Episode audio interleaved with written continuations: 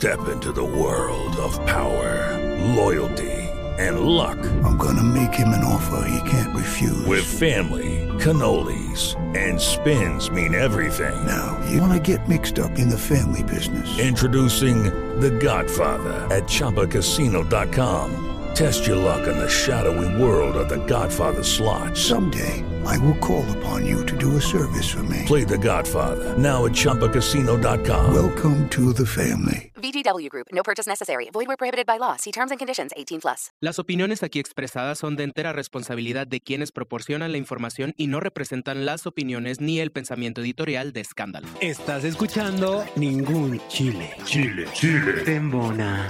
Yo soy Sam del Río Félix y me encanta el fisting. Yo soy Darío y la nenita quiere roqueteo. Yo soy Pablo Aguilera y pásela lo barrido. Cómo no, con mucho gusto. Chile, escuchas, bienvenidos a un nuevo episodio de esto que es su podcast favorito, Ningún Chile Tembona. Gracias a la señora Escándala por prestarnos su bonita locación, pero sobre todo recordarles a todos ustedes que nos están viendo en YouTube que se suscriban al canal de Ningún Chile Tembona, que también vayan a suscribirse al canal de la señora Escándala, que le den like a este video, que dejen sus comentarios, que activen su campanita de notificaciones y todo lo que tengan que hacer para que pues nos escuchen y vean todos los lunes en un nuevo episodio. Pero pues voy del otro lado de la mesa a saludar a mi querido, amado y precioso Sam del Río. ¿Cómo estás, amigo? Bien guapa. ¡Ah! Y yo, es que ahora te saludé muy heteronormado, ajá. te dije todo muy... Él, el... Sí, claro. Sí, sí, sí. Y yo bien guapa, chula. pues muy feliz de estar otro lunes más. Eh, querida familia de Chiles, eh, hoy no está Pablo Aguilera. Eh, eh, no se asusten, todo bien. Este, se, se tenía que ir a, a una rehabilitación. Sí. Pero, pero pues a- aquí, aquí estamos. Aquí estamos nosotros. Y él sigue. Le- sí, él sigue levantando aquí el evento, en lo que mi hermana también levanta su evento. Y este, estoy muy Y no es feliz. rehabilitación, perdón. O sí, sí, sí, es rehabilitación, sí, ¿verdad? Sí, sí, está sí, bien. su rehabilitación. sí, Rehabilitación física. Ah, sí, física. Oye, bebé, pero recordarles que vayan a seguir a Pablo Aguilera su Instagram, que está como Pablo con X, eh, Aguilera. También sigan a Sam del Río, ¿cómo estás, bebé? Sam del Río Félix en todos lados. Y yo como arroba soy Darío, que también... so- arroba soy Darío SB en todos lados. Y en TikTok como arroba soy Darío S. Pero ya, sin más, hoy estoy muy emocionado, muy contento. De verdad que estoy muy feliz porque, mira, el invitado que tenemos la tarde, noche, día, a la hora que usted esté viendo o escuchando esto, pues me cae bien. Este, es un gran creador de contenido. Nos informa, nos orienta, nos da... Muy políticamente Muy- correcto. Muy políticamente correcto aparte, pero es un angelote y para mí es un Y placer. además tener- nos antoja en su, en su Twitter todos los días. Ah, con, no, sí. Con su, ay, aquí estoy, según él bien en inocente. el pero- gimnasio, ajá. Es que, es que, es que así como de que te doy, te quito, pero, o sea, aparte como de, ay, sí, no hago Ay, nada, sí. pero nomás nos antoja a Te, todos. te sí. enseño la teta, pero la mirada angelical. Ándale, ándale. Pero qué bonito es. Y aparte de lo bonito, es una linda persona. Y para mí es un placer presentarles a Andrés Peredo. Buenas, ay chicos, gracias. ¿Qué, qué, Andrés? Yo. ¿Te espantaste? No, me, me hizo el saco, la verdad. Ah. Muy cierto lo de Twitter, muy cierto. Los invito a que me sigan en Twitter. No, pero, pero aquí estamos. Por fin se me dio por, por estar en el programa. Feliz, contento, agradecido, chicos. Gracias. Éale. No, gracias por, por aceptar y por estar Sí. aquí con nosotros, de verdad, bebé, porque te queremos, te apreciamos mucho. Te, te queremos y te apreciamos mucho y te percibimos mucho. no, bebé, pero ¿qué vamos a hablar el día de hoy, Sam? Pues el día de hoy es un café con Ca- Andrés Peredo, perdón. Me gusta. Andrés Peredo. Este, y pues aquí estamos, miren, el cafecito. la- y eso significa que hay, que hay chisme, que hay plática. Vamos a Hay hablar todo. pues de todo lo que vaya saliendo de nuestro, de nuestro corazoncito. Oye, corazón, este, cuéntanos, yo sé que tus seguidores ya lo saben, pero los, los seguidores del Chile, este, tal vez no, no te siguen, vayan a seguirlo antes que nada. Y pues, eh, ¿cómo fue tu, tu historia, tu inicio en la plataforma, en YouTube, que la estás rompiendo, este, y cada vez te va mejor y tienes más suscriptores, pero ¿cómo, cómo empezaste? Porque ha ido evolucionando el contenido actual que tienes. Sí. Entonces, recuérdanos eso. Mucha gente no sabe, pero de hecho yo estoy en YouTube hace unos ocho años, yo creo. recién mi canal como que se dio a conocer o se hizo grande en la pandemia. Pero yo antes intenté todo. O sea, yo quería ser youtuber. Mi sueño era ser youtuber. Dije, en el proceso voy a averiguar qué, a qué tipo me dedico. Me acuerdo que hacía retos, hacía vlogs. Pero bueno, no me veía nadie al comienzo. Y ¿sabes qué era la motivación de decir, bueno, me voy a encontrar en esta plataforma, pero aún así voy a subir contenido? Y me acuerdo que a mí siempre me gustaba el tema de noticias, no necesariamente de, de la farándula, sino en general, de tecnología. Yo me acuerdo que hacía videos así como que actualiza tu iPhone. Y de ahí me fui encontrando como que en el camino con la gente, ya profesionalmente hablando son cuatro años que YouTube es mi, mi trabajo. Pero bueno, yo empecé desde, creo que es más, tengo muchos videos en privado donde no me reconocerían, lo juro. O sea, o sea, tú, tú desde que iniciaste que lo querías, ¿no? O sea, y, y jugaste a tengo que hacer todos los formatos para ver cuál, cuál, con cuál conecto con la gente. Exacto, con cuál conecto con la gente y conecto conmigo mismo Sí, también, claro. porque uno dice, bueno, yo voy a empezar, quiero hacer esto, pero al final como que la plataforma y tu audiencia te empuja a otro lugar, digamos. Claro, sí, sí, sí, porque también siento que YouTube también ha sido como un descubrimiento para ti como persona, Ay, como todo, en todos los sentidos, todo. porque muchas veces como creadores de contenidos también te vas encontrando de acuerdo a lo que te sucede en el momento y a lo que quieres mostrarle a la gente, ¿no? Entonces también Sí. vas trabajando como ciertas cosas. Pero, ¿en qué momento, te Andrés, te diste cuenta de que literal ya era un negocio? La verdad creo que cuando recibí el primer cheque, o sea, cuando YouTube me dio los primeros 100 dólares, que es como para habilitarte la monetización, yo dije, uy, apareció plata acá. Ajá. no sabía que había plata. Y de ahí fue como que, me acuerdo, tuve una crisis como que existencial bastante fuerte. Yo soy abogado y trabajé en un estudio jurídico, pero siempre me gustaban las redes sociales. Y me daba miedo dejar mi trabajo. O sea, me daba miedo porque ya, ya estaba trabajando, ya estaba ganando bien. Las redes era como que algo que puede ser que funcione, puede ser que no, pero como que tuve que dar ese salto de fe. Sí, claro. Y ahí fue como que poco a poco comenzar a ganar, no lo mismo que ganaba siendo abogado, pero lo suficiente como para decir, como que creo que se puede vivir de esto. Sí. Y ya ahí fue creciendo como una bolita de nieve. No, y aparte, o sea, eh, también estu- trabajaste en Estados Unidos. ¿Cómo fue tu experiencia allá? Eh, ¿Te gustaba, no te gustaba? En, en realidad, bueno, terminé la universidad y fui a hacer una maestría. Sí. Este, cuando terminas tipo un curso de posgrado en Estados Unidos, te habilitan un año como para que trabajes y, y practiques lo que has estudiado. Y la verdad sí me gustaba, pero no me apasionaba. Yo no entendía cuando la gente habla de pasión, yo era, no sé qué será pasión. A ver, está bonito el derecho, está bonito leer, están bonitos los contratos, pero no sé qué es pasión. Pero no es lo mío. Sí, o sea, era como que está interesante, pero no sé qué será pasión. No entendía esa palabra hasta que me amanecí tipo haciendo videos, pero que me gustaba, que me motivaba, que me... O sea, no sé, el tema de las redes creo que es algo... Como que no lo siento mucho trabajo a veces, Sí, sí, sí. pero, pero ahí fue donde hice el clic. Sí, siempre me gustó lo que yo hacía, pero no sentía esa conexión como para decir, esta es mi pasión, esta es mi vocación, hasta que vi con las redes sociales. O sea, no, no necesariamente YouTube, creo que con las redes en general. Sí, oye, sí, sí, tú- Y que- cu- O sea, de esto, en ese tiempo cuando tú empezaste, hace ocho años, ¿cómo qué creador o creadora querías ser en ese momento? ¿O cómo te visualizabas en ese, en ese momento? Es que, ¿sabes qué? Para mí YouTube siempre fue una terapia. Yo me acuerdo que en, en la época veía mucho YouTube americano, eh, Shane Dawson, Jenna Marbles, pero poco a poco descubrí la generación de YouTube México. Yo soy de Bolivia, entonces para mí, eh, me acuerdo que la época de Ben Shore, Sandy Coven, eh, Kaeli, Pepe y Teo, me acuerdo. Es más, eh, fue el- mi primer contacto LGBT, digamos, Pepe y Teo. Entonces para mí era todo un submundo que yo no... eh, me acuerdo, salía del colegio a ver YouTube. Así como que me acuerdo que veía los daily vlogs de los youtubers, igual los de los Estados Unidos, los de UK. Para mí era wow, no puedo creer que descubrí la televisión en, en la compu. Entonces, siempre quise ser como que ellos, los admiraba mucho, trataba de emular su contenido, pero bueno, no pegaba. Cuando uno quería ser blogger en, en mi pequeño pueblo. Sí, sí, sí, no, y aparte pues, o sea, sí cuesta trabajo, porque la gente de pronto te ve a ti ahora que también tienes como todo el éxito y que de verdad te está yendo súper bien. Y dice, yo quiero ser como él, ¿no? Y creen que de la noche a la mañana suceden las cosas, ¿no? Tú ahorita nos estás diciendo, llevo ocho años trabajando en ello. Entonces, en, este, en estos ocho años han cambiado muchas cosas. Y pero ¿cómo has cambiado tú a través de YouTube? Uf, soy, creo que, no sé, un giro 180 grados radical. Eh, es, y es más, sigo cambiando. Me acuerdo cuando empecé a hacer contenido, yo era abogado serio, hablando de como que cosas de, de tecnología. Ahorita, creador de contenido de noticias slash farándula, eh, abiertamente LGBT, que también fue algo para mí un proceso hiper, hiper grande.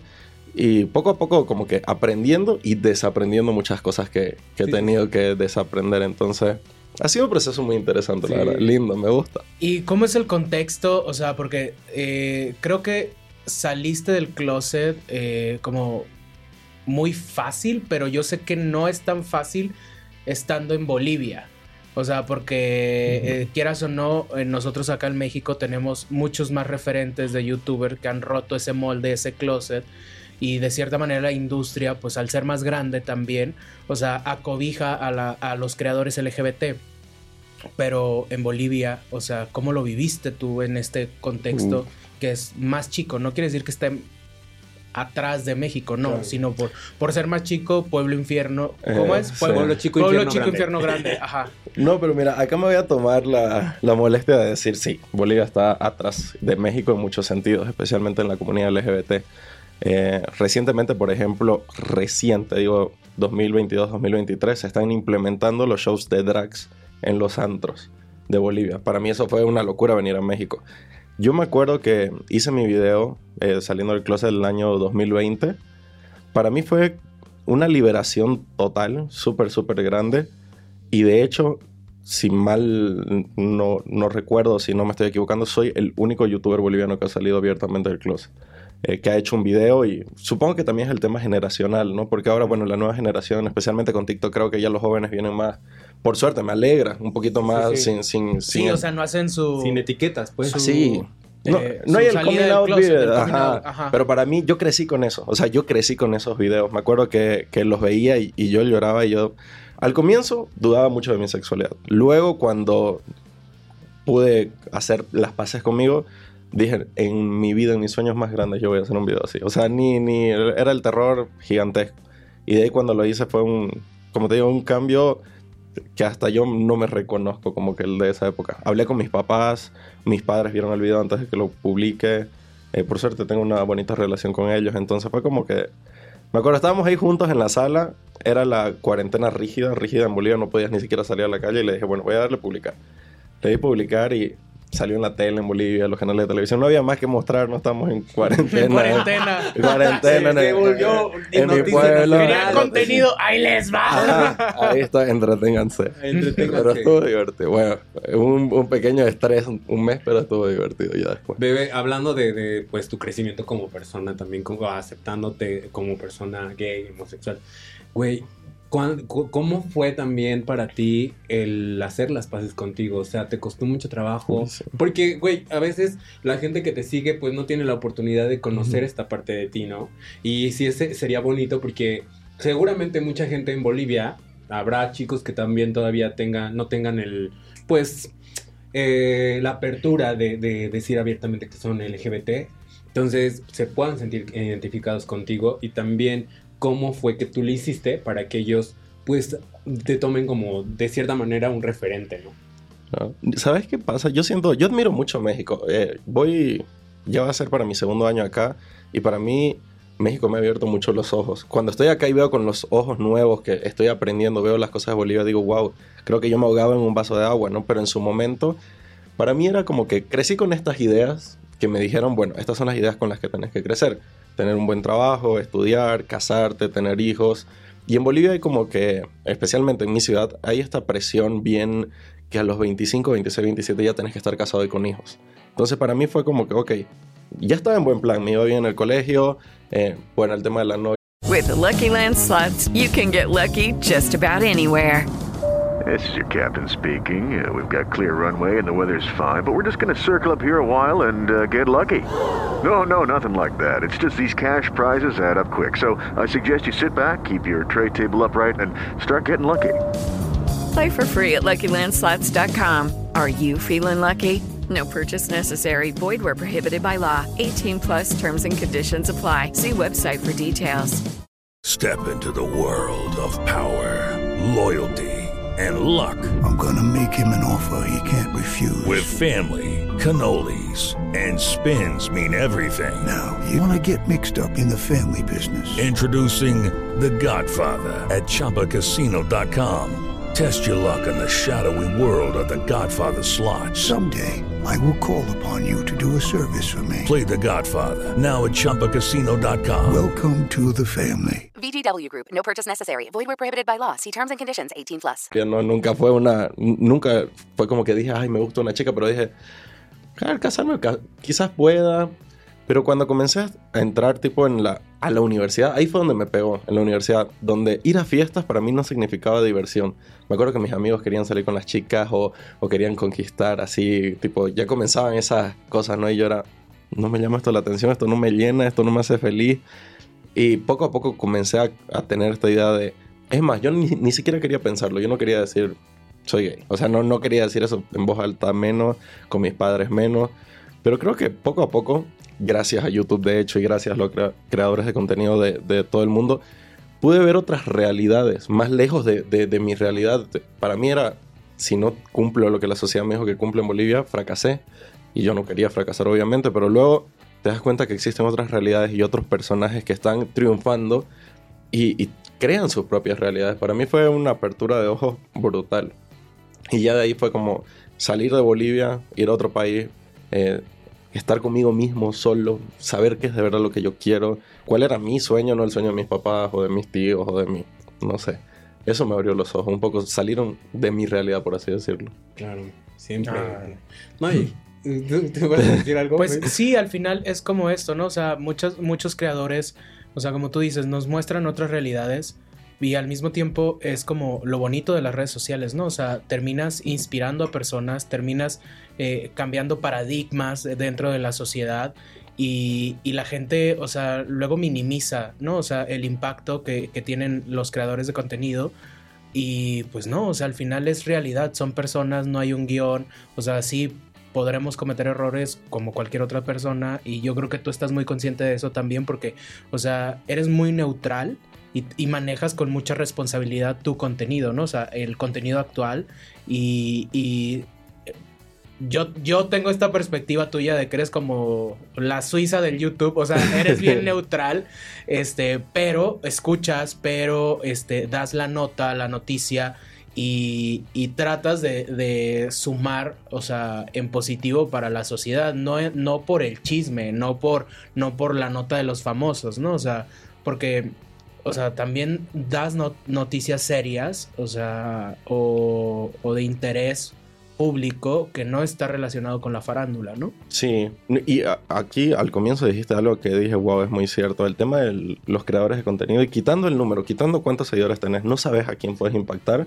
y cómo puedes impactar. O sea, yo te juro que para mí fue un alivio crecer viendo a personas que se iban encontrando a su manera, con todo y las cagadas que se mandaban, que independientemente yo creo que yo me he mandado, todos nos hemos mandado, pero ver crecer a estas personas, saber que pudieron salir de ahí, para mí fue un, un referente de decir, ok, la, frase que en su momento era súper usada It Gets Better, pero quitando la homosexualidad, en todo, o sea, en todo, crecer como persona, siempre y cuando lo haces de corazón, para mí fue crecer viendo eso, fue decir, wow, creo que también ayudó a formar mi, mi personalidad y en base a eso, a mí siempre, bueno, no sé si como buen millennial o, como buen chismoso, me encantaba ver noticias, me encantaba, o sea, lo que pasaba con los youtubers, lo que pasaba con la farándula, lo que pasaba en el mundo, a mí me encantaba. Pero cuando yo me topaba con ese contenido, era un contenido muy oscuro, o sea, muy lleno de odio, muy lleno de, malas vibras, de, de pelea tras pelea tras pelea, y a veces la persona que me daba el contenido eh, no estaba alineado con lo que yo creía. Sí, o sea, Pero- quería despedazar a la otra persona. Exacto. Pero yo quería enterarme qué pasó. O sea, mientras él contaba qué pasó, despedazaba a esa persona. Yo trataba de no quedarme con el despedace porque yo solamente quería saber. Entonces, cuando creé mi. O sea, cuando comencé a crear la idea de mi canal, dije, ¿y si creo un contenido así? Que con el dolor de mi alma, en todas las noticias que doy, yo tengo mi opinión. En absolutamente todas.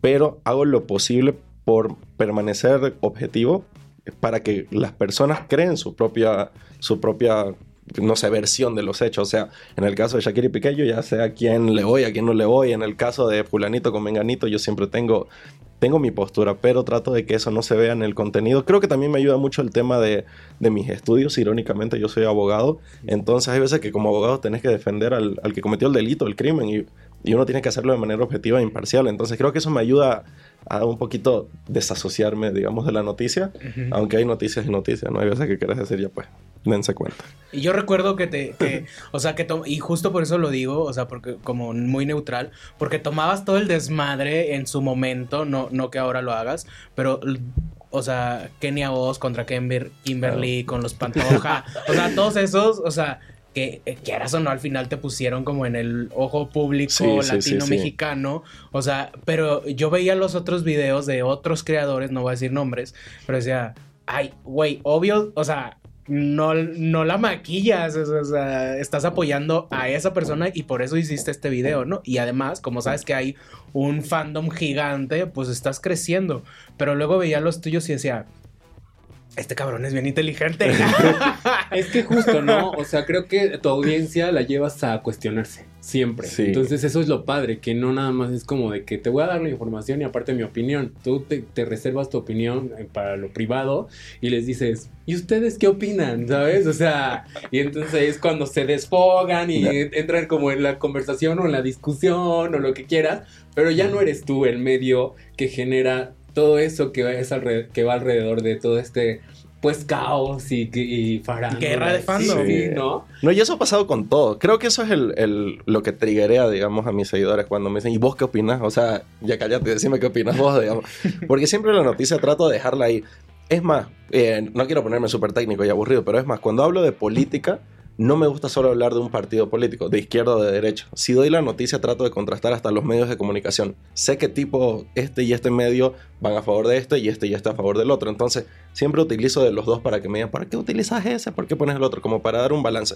Lo mismo con, con la, el chisme de youtuber. Me acuerdo, la época de Kimberly Kenia fue una locura, que yo ya tengo mi postura. Y es más, creo que las personas que me siguen en otras redes que no sean YouTube saben lo que opino de todo. Porque yo me cuesta quedarme callado. Yo soy un, un favorito, un ariano que, que cuando tengo que opinar, opino. Entonces es como que... Pero me reservo mi canal de YouTube como el espacio neutral, como decís, el Suiza. O sea, YouTube es Suiza. eh, mi Twitter, mi Instagram ya... Ya no ya es no es Suiza, así. ya no Spoiler alert ahí. Y Twitter menos Suiza. ¿Qué? Twitter es otra cosa. No, Twitter es otra cosa. Ay, no, bebé. Oye, pero, este, hablando de, te- sé que también tienes como mucha cercanía con tu familia, con tus papás y todo esto. Eh, ay, perdón. ¿Cómo tomaron, cómo tomaron este, pues literal, cuando tú les comentaste que ibas a hacer lo del video, o sea, no te dijeron, stop, eh, primero déjanos analizarlo o entenderlo mejor, o cómo fue? Mira, eh, yo me acuerdo que la- las primeras personas que yo en voz alta les dije soy gay, así tipo en persona, fueron a mis padres, antes que a mis amigos. O sea, como que les tengo mucho cariño y mucho respeto a mis papás por la conversación que hemos tenido de chicos, pero al mismo tiempo les tenía mucho miedo. Eh, sentía que, acá un poquito profundo, soy el hijo mayor eh, y soy el nieto mayor. De, de los dos lados. Te Las entiendo perfecto. Las expectativas de las expectativas. Exacto. No, y encima en el colegio eh, yo era súper buen alumno y en la universidad me gradué por excelencia. Entonces para mí era el ejemplo de mis primos, de mis tíos, de todo. Es como que tienes que ser como él. Entonces creo que la primera gran decepción era decirle a mis papás, no quiero ser abogado, quiero ser youtuber. O sea, plot twist del plot twist. Es como que todo lo que estudié, todo lo que hice no sirve, quiero dedicarme a YouTube. Y encima decirle, soy gay. Entonces fue como que me hice la idea de que, wow, no puedo creer que de acá en adelante voy a comenzar a decepcionar a, a mis seres queridos. Porque esa era la idea errónea que yo tenía en mi cabeza. Entonces yo dije, si le cuento a mis amigos y por otras razones se enteran mis papás, no en mis términos, se me va a venir el mundo abajo. Porque yo quiero hablar con ellos, o sea, quiero explicarles que no es una decepción, que no es un, algo grave, que no sé qué. Porque yo también, o sea, a medida que yo iba entendiendo, iba estudiando, porque te juro que para mí todo este mundo era nuevo. Entonces, para mí era como que tenía mis prejuicios, mis machismos interiorizados, mi homofobia interiorizada, o sea, y creo que es algo que, que sigo trabajando. Entonces, para mí fue como que hablar con mis papás, ellos no fue que se lo tomaron mal, pero tampoco se lo tomaron bien. Para ellos fue como que, y bueno, este, pero por favor no, o sea, los, los prejuicios, mi papá me dijo no te pongas una falda, mi mamá te dijo, ¿estás seguro de que, de que no te has estado con una mujer, como lo has probado, como para que te des cuenta? Entonces, eran conversaciones incómodas que no me generaron como que conflictos porque yo también desconocía mucho. O sea, para mí todo era como que, no nuevo, pero imagínate que la primera vez que dije, ok, me gustan los hombres, yo tenía 24 años. O sea, la primera vez que yo dije, la primera vez que me di un beso con un hombre, yo tenía 24, o sea, me sentía muy atrasado. Entonces, atrasado en la vida, en, el, en el mundo. Yo decía, y ahora, o sea, ni siquiera sé, ni, me siento de 14 años a mis 24. Digamos, y hablando con mis papás, de, tengo mi primera novia, decirle, papi, me gusta un chico. Entonces, para mí era todo eso bastante nuevo. Se los dije y de ahí no hablamos, no tocamos el tema casi un año. Creo que ellos estaban procesando, yo igual estaba procesando. Y de ahí fue como que comencé a abrirme un poquito más con, con mis amigos y con mis seres queridos, porque ponete, hasta con mi abuelita hablé, con mis dos abuelitas, o sea, la senté a, a, tomar un café. Yo no sé por qué yo tenía esta idea de que quiero que mi familia sepa. Y todo lo tomé con tranquilidad, con calma, a sabiendas de que no se lo iban a tomar todos muy bien, especialmente, obviamente, seres queridos que son un poquito más religiosos o tradicionales, pero creo que todo fue en base al diálogo. Claro. Y cuando dije voy a hacer el video, en realidad era porque yo me sentía mal. O sea, comencé a crecer en las redes. A todo esto, yo no, todavía no tenía redes. O sea, tenía un canal, pero no había llegado ni a los 20 mil suscriptores cuando yo hablé con mis papás. Comencé a crecer y me acuerdo que me comentaban mucho como que ¿y la novia y qué tipo de chica te gusta. Ay, porque tenías pegue con las mujeres. O sea, Sí. también eso. O sea, eh, o sea, tenías un fandom muy femenino. Sí, no no sí, sé sí, cómo sí. estén tus números ahora. No, sigue siendo, sigue siendo. Las Ajá. mujeres siguen siendo mi, mi, mi público número uno. Y al mismo tiempo era como que esta idea de, de que, te juro, no... Es que aparte, es que A ver. aparte, a ver, espera, perdón que los interrumpa, pero es, es guapo. Sí. Eh, eh, luego, luego, Esto fue pubertad. Esto fue, pero pubertad súper, súper tarde. O sea, te juro, no, no fue que, no digo, la, la guapura. Ah, bueno, O sea- pero bueno, pero no importa, tu pubertad tardía este, llegó a YouTube, entonces eh, es guapo, es inteligente, güey. y Aparte tiene como... eh, Co- es correcto, Es, es ¿no? O correcto, sea- justo, ¿no? O sea, es como correcto, como el niño bien, como... Luego, o sea, pues las chavas estaban derretidísimas y luego los chavos igual, pues Claro. igual te estaban escribe y escribe así como de... Sí, o sea, Sí. ¿Qué onda? ¿Qué pedo? No, pero o sea, yo ¿Tengo jugué... chance o no tengo chance? o sea, Eh, Habían esos mensajes y yo jugaba con esta idea errónea, completamente errónea, pero te digo, o sea, me da culpa, cometí errores, de, de jugar con este juego de, ay, me gustan más las chicas rubias que las morenas, pero no me sentía como que yo, o sea, me, me- me sentía hiper falso. Llegaba un punto donde a veces utilizaba tipo un lenguaje neutro de como que la persona que me gusta y los comentarios, ¿por qué dijiste persona? ¿Por qué dijiste persona? ¿Sos gay? ¿Sos gay? Y yo era así como que, qué loco que salí del closet con mi familia, que me costó un mundo, salí del closet con mis amigos, que me costó un mundo, y ahora tengo que salir del closet con la gente, o sea, que de verdad les tengo cariño, les tengo un cariño muy grande a mis seguidores, me sentía hiper, hiper mal. Y cuando hice ese video, me acuerdo que se los mostré, primero se los mostré a mis papás, y mi padre era súper reacio a la idea. ¿para qué tenés que decir eso? ¿Para qué tenés que mostrar? ¿Con qué necesidad? digamos? Y ahora, ¿por qué no me siento yo? O sea, no, no me siento... Siento que les estoy ocultando una gran parte de mí a, una, a un grupo de personas que me están dando su cariño, su amor y me acompañan día a día con el tema de los contenidos, digamos. Y esa es esta responsabilidad, ¿no? También, o sea, de que, güey, hay gente que, o sea, yo no estoy engañando a nadie, pero el no decirlo, o sea, eh, formo parte de la ide- idealización de otras personas y, y me están idealizando como algo que no soy, ¿no? Exacto. Y básicamente creo que también me sentí representado en, en mi crecimiento como, como persona. Decirle a mi abuelita, ¿qué, ¿qué va a hacer o deja hacer a mi abuelita? Nada. Pero yo no quería que esta idea incompleta, inconclusa de la persona que yo soy, para ella sea como que eh, su hijito, digamos. Entonces, sí, sí, o sea, quiero que me ames y quiero todo tu amor, pero quiero que lo- tu amor esté a sabiendas de esta información que te estoy dando. Y ha estado así, ba- bajo mucho trabajo, bajo muchas peleas, bajo muchas crisis, pero se va construyendo esa relación. Entonces, me acuerdo que cuando hice el video, mi papá estaba nervioso porque como yo hablé antes con mis padres, ellos me dijeron que ellos querían hablar con los Lucky Land Casino asking people what's the weirdest place you've gotten lucky? Lucky? In line at the deli, I guess? Aha, in my dentist's office.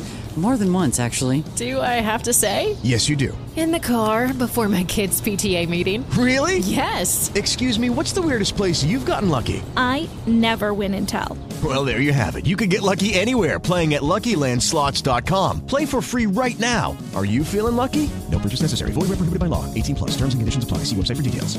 tíos, con los hermanos, con sus amigos, no querían que, que se enteren. Mi mamá habló con, con sus amigas, con sus tíos. Mi mamá quería, me acuerdo, mi mamá también salió del closet, entre comillas, porque ella me, día me dijo, ay, no estoy nervioso, hoy día le voy a contar a mi mejor amiga que sos gay. Lo Ah, toman. ¿no? Es que sí pasa, o sea, lo toman y, y lo hemos hablado en otros episodios que, que chicas, chicos, chiques, o sea, la familia también sale de ese closet. O sea, y más cuando son eh, familias que, que viven en ciudades tan pequeñas. O sea, la gente que está en esta isla de derechos humanos que es Ciudad de México, que es enorme, o sea, pues puede que le valga madre. Es otro mundo. Pero en México una ciudad mundo. chiquita, o sea, real tu vida pasa a ser vida pública. Sí. Porque pues, pues muy chiquito. Entonces, tienen que salir del closet. Sean pacientes. O sea, sean pacientes porque no todos los papás están listos para salir del closet. Porque, porque pues así funcionan estas dinámicas sociales, ¿no? De, de ciudades pequeñas. Sí, no, y aparte, ¿sabes qué? Más allá de la responsabilidad social que, te- que pudiera tener como ya una figura pública, porque al final ya tenía seguidores y todo, y, y creo, lo voy a hablar por ti, porque, o sea, siento que me identifico mucho en ese sentido, que es más como el proceso de que tú ya tenías de ganas de que de ser quien eras, ¿no? O sea, que ya, ya querías ser tú quien eras, o sea, y quien eres con todo el mundo, ¿no? O sea, sin tener que decir, ay, no, o, o neutralizar a la Sí. persona, o decir, ay, la, eh, la persona que me gusta y así, porque yo lo hacía, ¿sabes? Entonces, Sí. hay un momento en el que dices, no, ya, stop, o sea, no puedo con esto, si ya lo saben las personas más importantes, lo están procesando, o ya, lo, ya están en un proceso más avanzado, pues lo único que tengo que hacer es ser libre ya con, con la audiencia que te seguía, ¿no? Y porque tú siempre has sido como muy responsable con, con tus seguidores también. Sí, y, ¿no? so- y- y yo aprendí, creo que algo que me costó mucho fue de, de construir o desconstruir en su totalidad la idea que yo creé, pero para mis seres queridos. O sea, como que, ay, sí, yo me voy a casar, voy a tener una esposa, bla, bla. ¿Y cómo les digo que era mentira todo eso? ¿Me entendés? Eh, De alguna manera, yo me mentí a mí y les mentí a ellos, porque así me sentía. O sea, yo me sentía así. Y dije, estoy a punto de crear, que estaba creciendo en las redes, una comunidad súper linda. Y estoy haciendo lo mismo. O sea, estoy haciendo lo mismo porque no les estoy contando esta parte de mí. Dije, no, no quiero empezar así. Entonces me acuerdo que hice el video y, y mi papá me hizo editarlo. Me dijo, quita esta parte, no es necesario que digas esta parte. Y yo respeté mucho eso. Que, que sigue siendo un proceso, por si acaso, hasta hoy. O sea, ciertas conversaciones con mi papá es como que con pinza. Pero cuando saqué el video, me acuerdo que los amigos de mi padre le hablaron a mi papá en plan de, oye, todo bien con tu hijo, digamos, acaba de, de subir esto, digamos, pasó esto. Y como vos decís, un pueblo chico, todo es chisme, todo el mundo se conoce con todo el mundo, el hijo de Menganita, de Solanita, es como que, viste que el hijo de Roxana, viste que el hijo de Juan Carlos, y, y algo que yo no quería era tomar este tema con miedo, con vergüenza, con, con ay, no me das cosita, no hablemos del tema. No, soy. Y, con la frente en alto y mis logros siguen siendo mis logros y mis méritos siguen siendo mis méritos. Y sabes que ha sido lo loco de esta situación, que te juro que me ha ido mejor en todos los aspectos de mi vida, laboral, de trabajo, de lo que querrá, asumiendo quién soy 100% y yendo hacia adelante en base a eso. Y creo que eso ha, ha hecho que mucha gente, especialmente en Bolivia, se quede callada. Porque quienes te dicen, no, es que le va a pasar esto, le va a pasar lo otro, no va a tener trabajo, nadie va a querer contratarlo, no va a pasar esto, mis padres han preocupado, no, pero ¿y si te pegan y si esto? No, porque siento que sí hay estos miedos y sí son reales, pero creo que de verdad el tema del orgullo para mí es como que el pride acá en México, cuando dicen pride, orgullo, de verdad es que tenés que tener con orgullo. ¿Por qué tenés que tener orgullo? Por todo, o sea, por, por la persona que sos, quien has crecido, cómo en lo que te has convertido, no sé, ha sido un Y proceso. además eres el primero en Bolivia, entonces mira, toda la- todo, todo el dinero Pride, órale. y ni modo. Que Porque yo, yo soy el que está fuera del closet, me, Pero- me toca to- toda la factura de junio. Pero en Bolivia no tenemos pues esos privilegios que tiene la Ciudad de México, no facturamos tanto. Me regalan una que otra bandera, una manilla. Oye, corazón, y eh, justo, México, o sea, ¿cómo decides venirte para acá? Eh, y, y cuando dices, ok, puedo estar en México, no porque seamos el gran país, sino pues la industria es más grande. Sí. Siento que de ahí viene tu- tus ganas de estar en México. Este, pero cuéntanos, ¿cómo fue el proceso para llegar a Ciudad de México? De hecho, era 2021. Se comenzaron a levantar las restricciones de- del virus. Eh, porque no voy a decir el virus, estamos en YouTube, no quiero que los demoneticen. Sí, ya, ya estoy adiestrado. Sí, sí. Ajá. Y yo dije, me muero por conocer México porque siempre en todas mis métricas de todas las redes sociales, México era mi público número uno. Y yo tenía esta idea de que lo menos que yo puedo hacer por mi público número uno es conocer dónde viven ellos. O sea, conocer su, su gente, su cultura. Eh, había ido a Cancún cuando yo tenía 18, eh, 18 años, perdón, un viaje de egresados que se le dice de- del colegio, pero nunca había ido a Ciudad de México y tipo a la ciudad, quitando las playas, los hoteles. Entonces, compré el boleto de avión, iba a venir por dos semanas, me acuerdo. Llegué a la casa de una amiga, conocí a, amigos que yo tenía del internet, o sea, no, no, no que conocí en persona. Y me encantó tanto, o sea, tipo la salida, la gente, la comida, que dije, bueno, este boleto por suerte lo compré abierto, voy a extenderlo dos semanas más. Entonces ya dije, uy, un mes en México, brutal. Podía seguir subiendo contenido porque podía seguir trabajando acá de, de- de YouTube. Me, me traje la cámara, me traje todo. Y ese mes se pasó volando. Me acuerdo que vine de finales de mayo y ya era mediados de junio.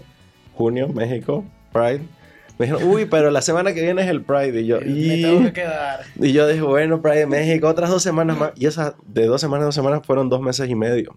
Ah, y además, o sea, eh, eh, llegaste y llegaste con las tías Pepe y Teo que amamos, o sea, con todo este grupito LGBT que, que al final, o sea, pues te dieron como la patada y la bienvenida por puerta No, grande pero también. la güey. patada y el cañón, porque para mí todo era nuevo. O sea, para, para mí todo fue wow. O sea, el mundo, la comunidad, eh, la cultura, la gente, el, contenido, Las dinámicas, las dinámicas, todo, sí. ¿no?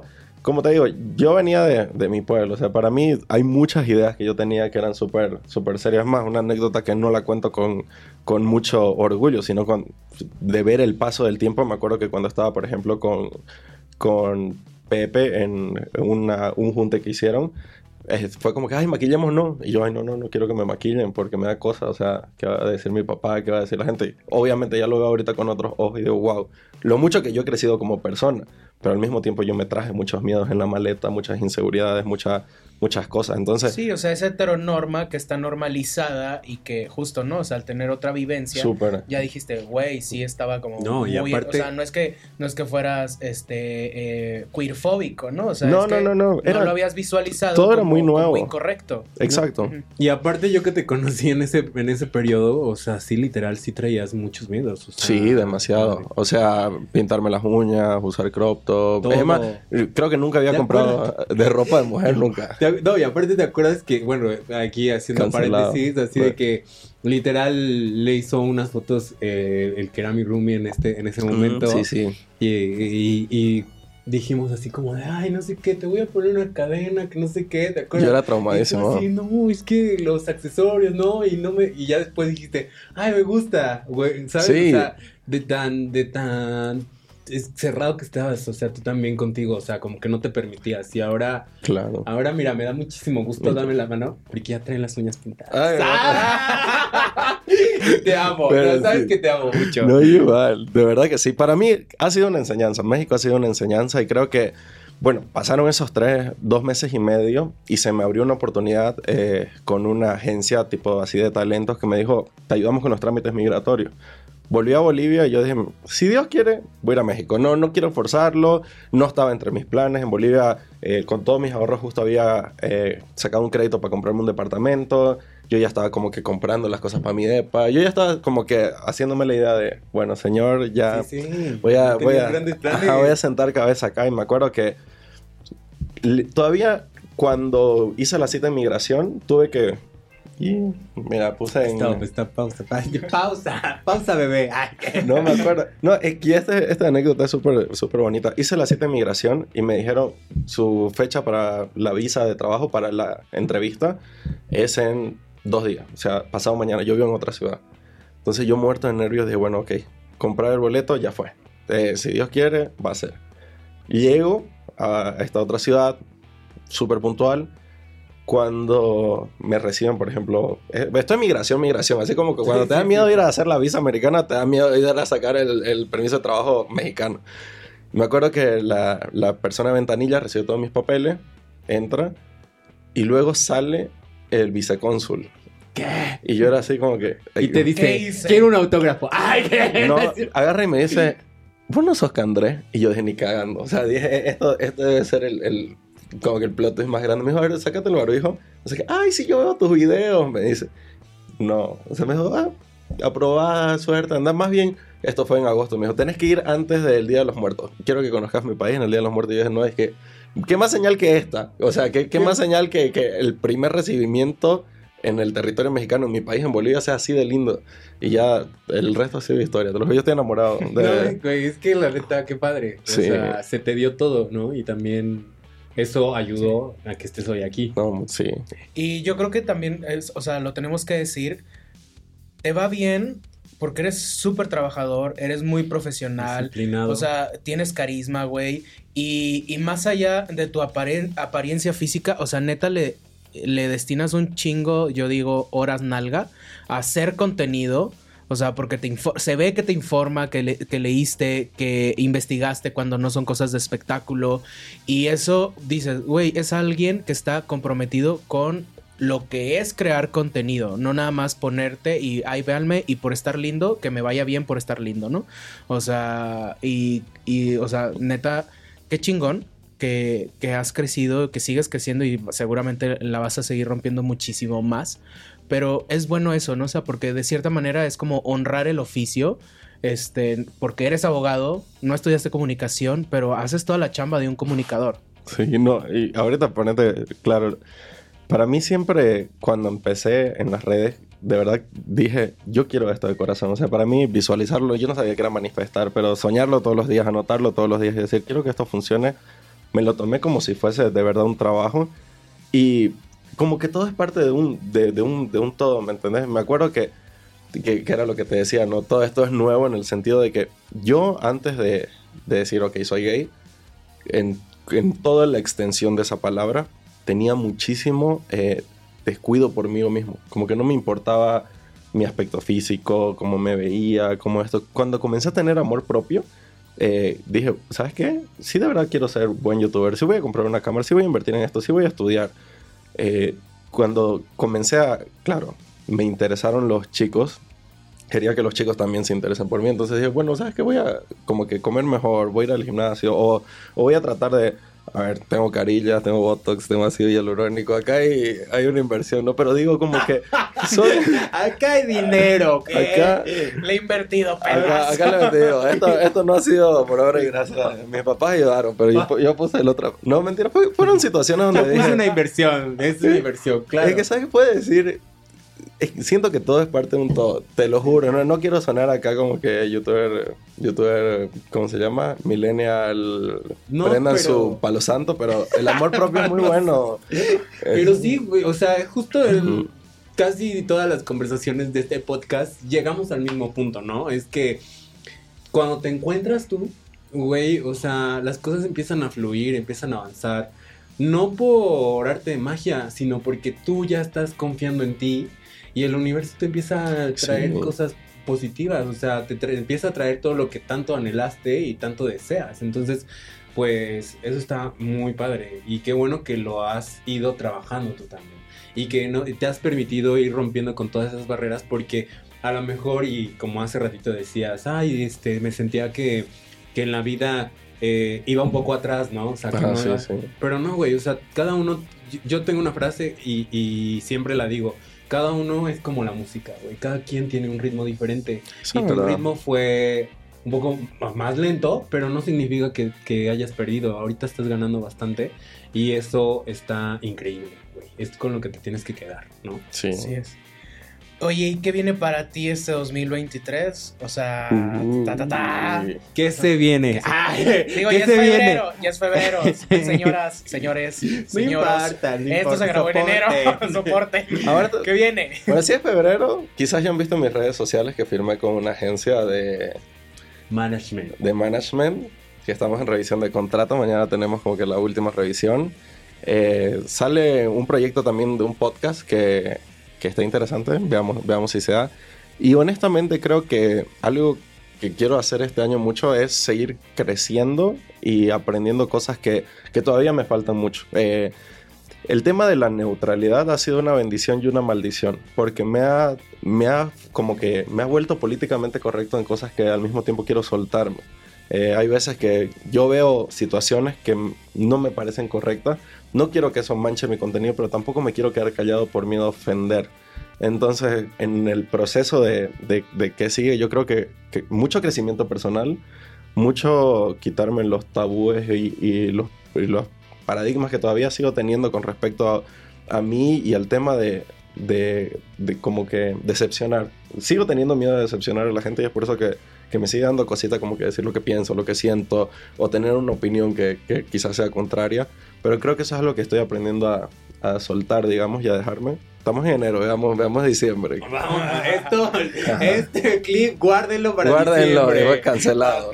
Y- van a decir, ay, sí, sí, de miedosa. Es que- no, después- mentira. no, no, Twitter- no. No, no, No, no, no, es cierto. No, o sea, realmente, eh, o sea, sabemos que tienes todo para, para seguir creciendo, para volverte un referente a nivel Latinoamérica, no solo de Bolivia o de México.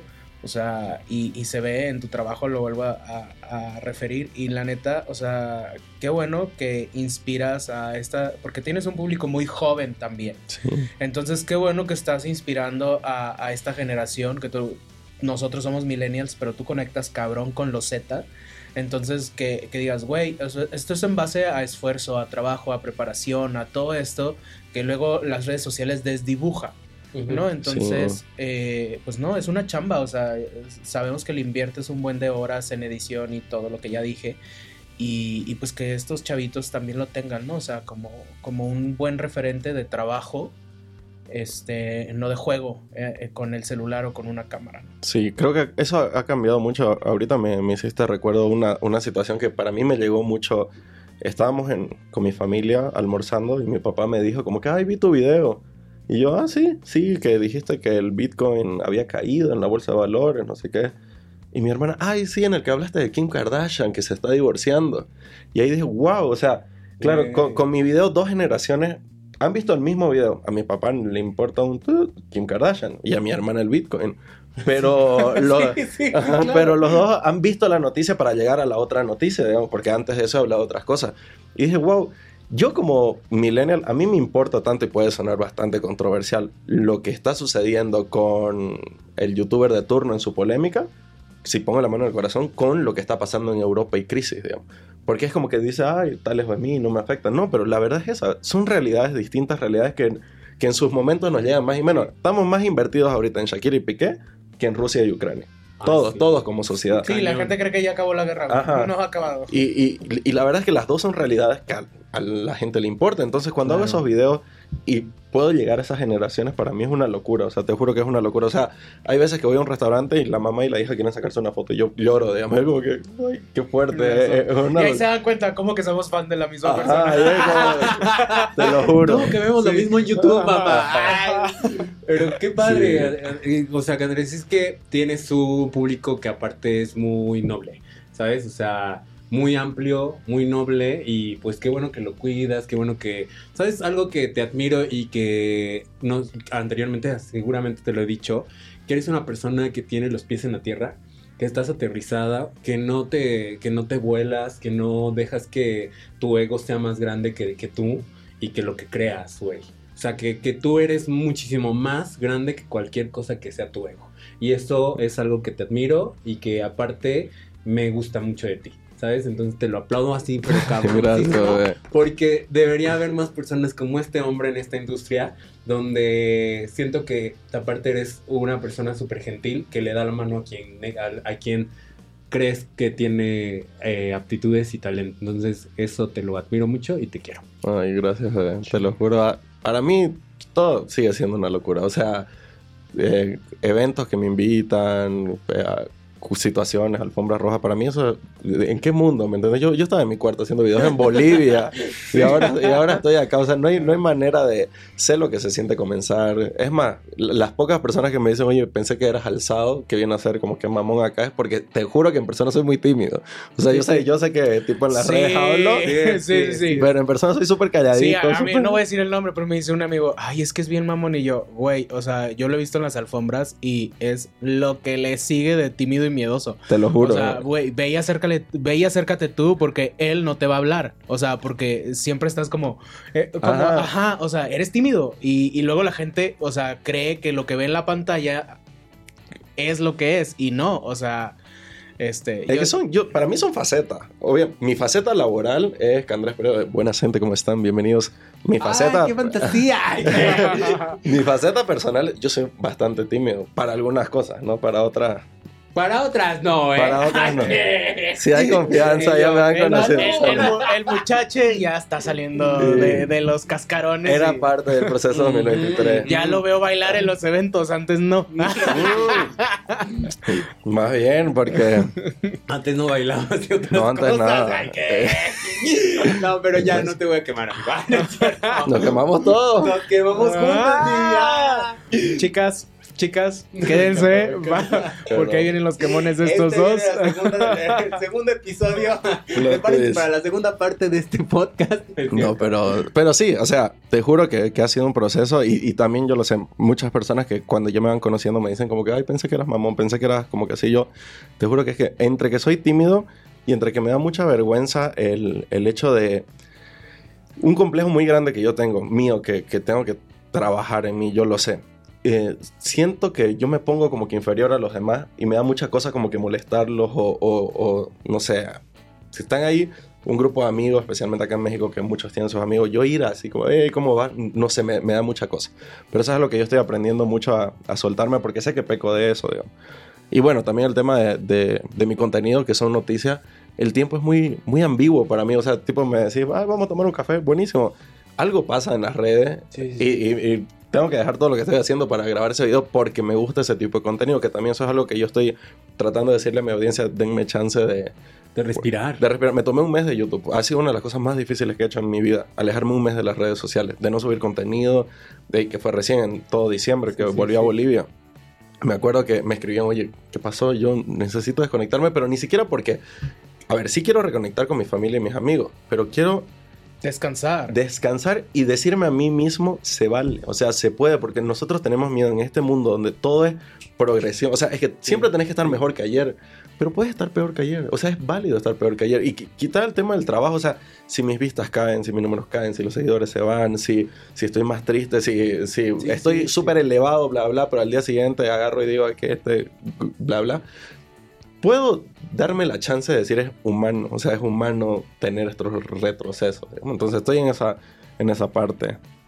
No, y qué bueno, qué bueno que lo, que, qué bueno que lo dices, qué bueno que lo, que nos lo estás también compartiendo, porque pues es parte del proceso de todos. O sea, creo que es bueno decirnos así como, güey, está bien no estar bien. Sí, ¿sabes? y en todo sentido. Yo, yo sé que lo decimos muy en plan No, frase de cuesta un huevo. frase de wallpaper del Claro. iPhone. Ajá, cierro mi celular y 2020 y Ajá. Tumblr. Pero no, pero sí en todo. Igual en el trabajo, que es lo más difícil, o sea, decir, güey, que, que me está- especialmente en esta industria. Ajá, Sí. en, en una industria donde decimos, se fue mi momento. No, digamos, Güey, sí, sí, sí, güey. Justo, ¿no? Y a- pero a entender que también, eh, y todos los que estén allá, o sea, que tengas 15, 20, 30, 45, 50, güey, si tú quieres hacerlo, lo Ah, hagas, sí. te atrevas. Súper sí. Porque ya, en es- ya también en, la- en esta actualidad, si lo haces con, con pasión, con disciplina y con esmero, lo logras porque lo logras. Si es tu sueño y tu pasión. Y antes, o sea, justo, ¿no? O sea, como esto que, que, que no sucedía, ¿no? O sea, que la mamá veía YouTube. O sea, güey, hay un, hay un ejército de mamás creadoras Uy, de contenido, sí, de sí. abuelitas creadoras de contenido. O sea, a mí me sorprende, ¿no? O sea, de mi mamá tiene un mundo que yo no conozco de creadoras de su edad. Y Claro. yo digo, güey, qué genuinas las señoras. Con- Y mi papá tiene otro séquito Es de que creadores. Literal. Con solo decirte que yo hago noticias de YouTube y de influencers, y hay muchos influencers que yo no tengo idea. O sea, que, que les digo a mi hermana, explícame quién es quién. Porque en su momento que Domelipa, que Rode, yo, ¿quién es Domelipa? ¿Quién es Rode? ¿Qué es eso? No entiendo nada. Sí, que sí, que sí, cuno, ¿me entendés? Pero claro, ¿sabes que yo siento que estamos cada vez más como sociedad entrando a distintos mundos? Sí. que el mundo de Facebook, el mundo de TikTok, el mundo de esto. Entonces como que yo ya poco a poco veo cosas que mi mamá veo, mi papá ve.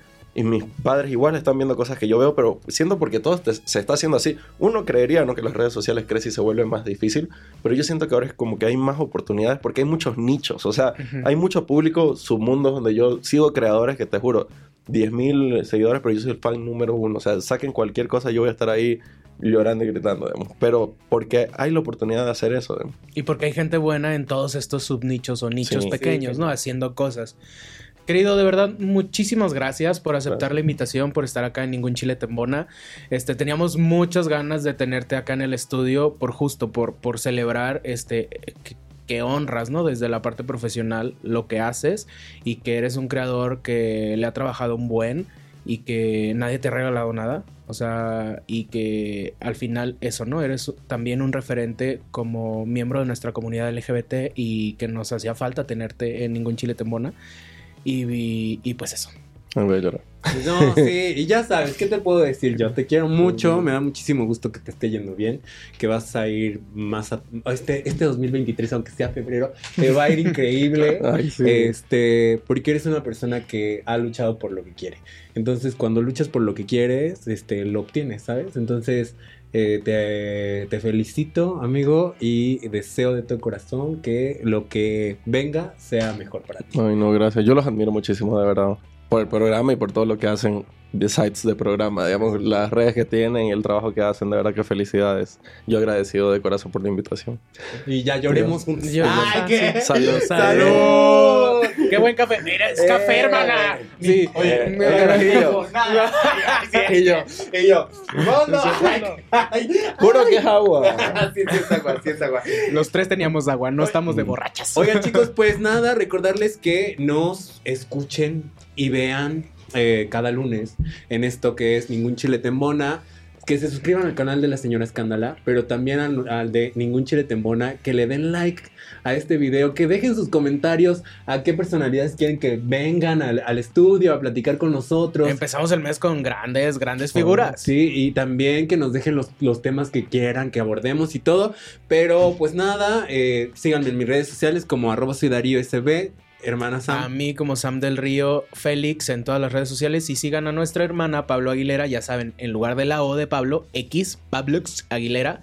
Y denle mucho amor a este contenido. Y también vayan a seguir a esta belleza que seguro ya la, ya la siguen. Gracias. Pero recuérdales, bebé, cómo estás en Estoy como Candrés Peredo en todas las redes sociales. Así que vayan, suscríbanse y a tu canal alterno también. Ay, Candrés, sí, mi canal secundario, que es una especie de blog. Ya estamos por llegar a los 100 mil. Capaz ya llegamos cuando Eh, sale este video. Ándale, eso. Vayan, Dale. suscríbanse. Y nos vemos, nos escuchamos en un nuevo episodio de Ningún Chile Tembona. ¿O sí? ¿O no? Ay, qué-